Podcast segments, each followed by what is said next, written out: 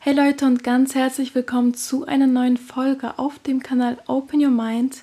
Ich bin Diana, falls wir uns noch nicht kennen und ich freue mich, dass du heute wieder mit dabei bist.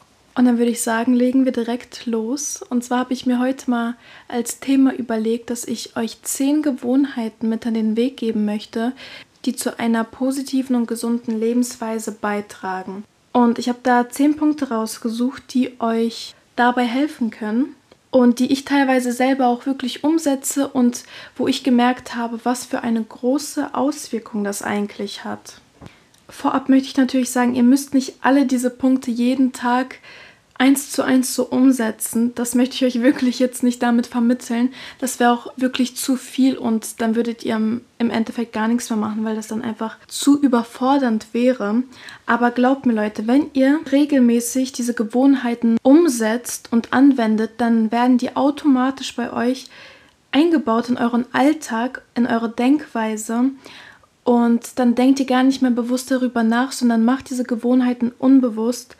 Und das ist das, was wir eigentlich erreichen möchten. Denkt immer dran, Schritt für Schritt vorangehen und nicht alles auf einmal, weil dadurch überfordert ihr euch nur und habt dann im Endeffekt gar keine Lust mehr darauf. Und das möchten wir natürlich verhindern. Deswegen, wie gesagt, macht es Schritt für Schritt, trainiert es euch an. Lasst euch da auch wirklich Zeit, dass ihr es verinnerlichen könnt und aufnehmen könnt. Schreibt mir auch gerne, welche Gewohnheiten ihr gerne umsetzt und was euch in eurem Leben schon was gebracht hat, was euch weitergebracht hat, was euch sehr geholfen hat und was ihr jetzt inzwischen vielleicht auch sogar automatisch und unbewusst umsetzt.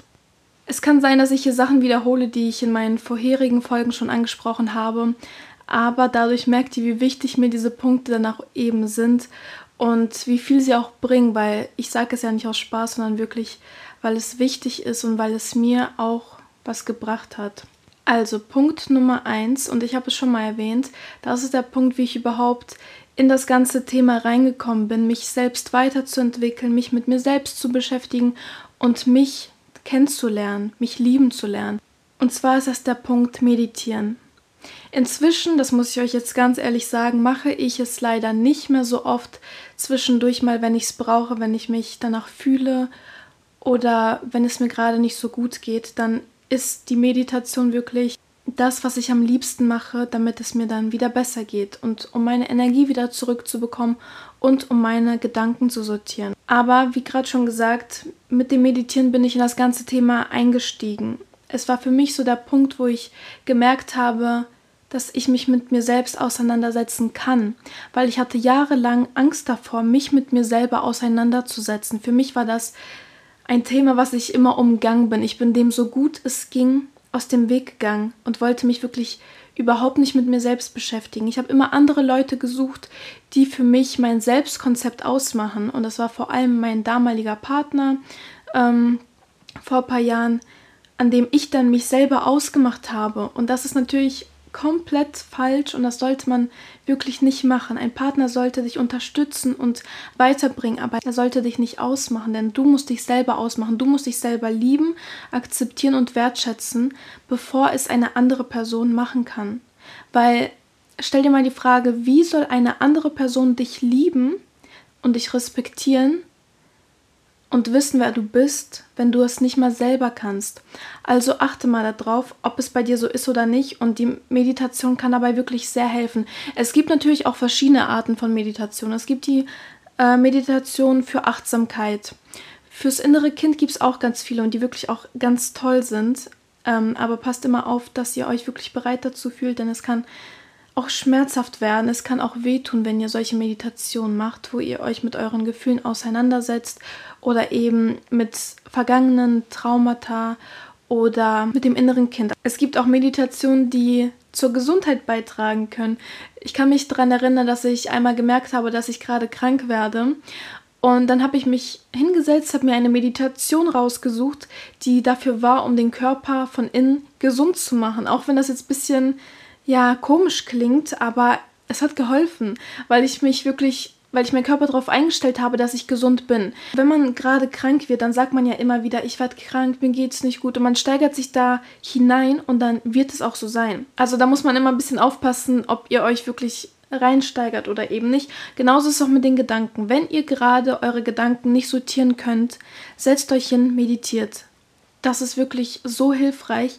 Im Kopf hat man meistens so viel durcheinander und das muss man einmal sortieren und zur Ruhe kommen, damit man besser mit sich selbst und seinen Gedanken mit seinem Kopf umgehen kann, weil wenn man das nicht sortiert hat, wenn im Kopf so ein Chaos herrscht, wie soll es dann um euch herum aussehen? Wie soll es euch gehen? Wie wollt ihr euch dann fühlen?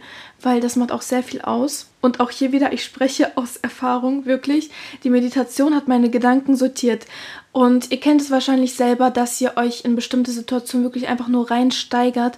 Unterm Kopf wird es immer größer, als es wirklich ist. Und wenn ihr es dann einmal ausgesprochen habt, dann merkt ihr, dass es eigentlich wirklich keine große Sache ist. Und genauso ist es eben mit dem Meditieren, weil ihr euch hinsetzt und euch im Kopf klar wird, es ist keine große Sache. Es sind nur ein paar Gedanken, die wieder an die richtige Stelle zurück müssen. Okay, machen wir weiter, kommen wir zum Punkt Nummer zwei. Punkt Nummer zwei ist nämlich eine Dankbarkeitsliste zu führen, beziehungsweise im Alltag einfach Danke zu sagen, einfach dankbar zu sein und es für sich selber auch mal klar zu machen. Bei mir ist das so, dass ich mich abends immer hinsetze und das habe ich auch schon mal erzählt, aber auch noch mal hier an der Stelle sehr wichtig. Ich setze mich abends hin und schreibe eine Liste mit zehn Punkten, wofür ich an dem Tag dankbar war. Und ich versuche mich wirklich nur auf den Tag zu beschränken, um nochmal den Tag zu reflektieren, was ich dann eben gleichzeitig mache. In diesem Moment merke ich, was alles gut gelaufen ist und wofür ich dankbar bin, welche Kleinigkeiten mir den Tag erleichtert haben. Ich kann euch hier direkt ein Beispiel sagen, was bei mir gestern der Fall war. Und zwar stand ich an der Bushaltestelle, an der ich normalerweise stehe, und habe auf den Bus gewartet. Und dort war ein junger Mann, der mich dann angesprochen hat, der mir dann gesagt hat, dass er gesehen hat, also er hat in einem Laden gearbeitet, der da neben der Bushaltestelle war. Und der hat mir gesagt, dass er gesehen hat, dass die Busse heute an dieser Bushaltestelle vorbeifahren. Fragt mich nicht warum. Er meinte wegen einer Baustelle, die ich da zwar nicht gesehen habe, aber ich habe ihm vertraut, weil wenn er es schon gesehen hat und mich darauf anspricht, dann hat das natürlich auch einen Grund. Er möchte mir helfen und dem habe ich dann einfach vertraut und ich habe mich natürlich auch bedankt, dass er mir Bescheid gesagt hat. Und in dem Moment habe ich mir gedacht, Hätte er mir das jetzt nicht gesagt, hätte ich den Bus nicht bekommen, dann wäre ich zu spät zur Uni gekommen und ich war eh schon ein bisschen zu spät dran. Und er hat mir einfach meinen Tag erleichtert, in dem Sinne, dass ich dann an eine andere Bushaltestelle gehen konnte, die in der Nähe war, und dort auch den Bus bekommen habe. Und dafür war ich extrem dankbar. Noch eine Sache, er hat es wirklich zur genau perfekten Zeit gesagt. Und zwar musste ich dann nämlich zur anderen Bushaltestelle noch laufen und als ich gerade an der Bushaltestelle angekommen bin, ist der Bus gekommen, in genau der gleichen Minute. Und hätte er mir das ein bisschen später gesagt, hätte ich den Bus verpasst. Und dafür war ich auch nochmal dankbar, dass ich wirklich zur richtigen Zeit am richtigen Ort war. Und ich wiederhole das immer für mich selber, dass ich wirklich sage, danke, dass ich das jetzt gerade bekommen habe, dass das jetzt gerade passiert ist, dass diese Person gerade da war. Und dadurch bekommt ihr auch mehr vom Universum zurück. Denn wenn ihr dankbar seid, dann bekommt ihr auch Sachen, für die ihr dankbar sein könnt. Wenn ihr nur negativ denkt, dann bekommt ihr auch nur Gründe, dass ihr weiterhin negativ denken könnt. Dass ihr euch denkt, mein Leben ist ja so schlecht, bei mir passieren nur schlechte Sachen. Wenn ihr so denkt, wenn ihr das aussprecht und das wirklich immer im Kopf habt, dann wird es auch so sein. Da habt ihr wirklich so eine große Macht drauf. Und wenn ihr euch dem bewusst seid, dann habt ihr wie ich das schon sehr oft gesagt habe, euer Leben selber in der Hand. Also nochmal zusammengefasst, ich schreibe gerne eine Liste, wo ich mir wirklich zehn Punkte aufschreibe, wofür ich dankbar bin oder beziehungsweise im Laufe des Tages dankbar war und trainiere mein Gehirn so darauf, diese Situation auch im Alltag direkt wahrzunehmen. Nicht, dass ich erst reflektieren muss, wofür ich dankbar bin, sondern dass es mir direkt in dem Moment auch auffällt.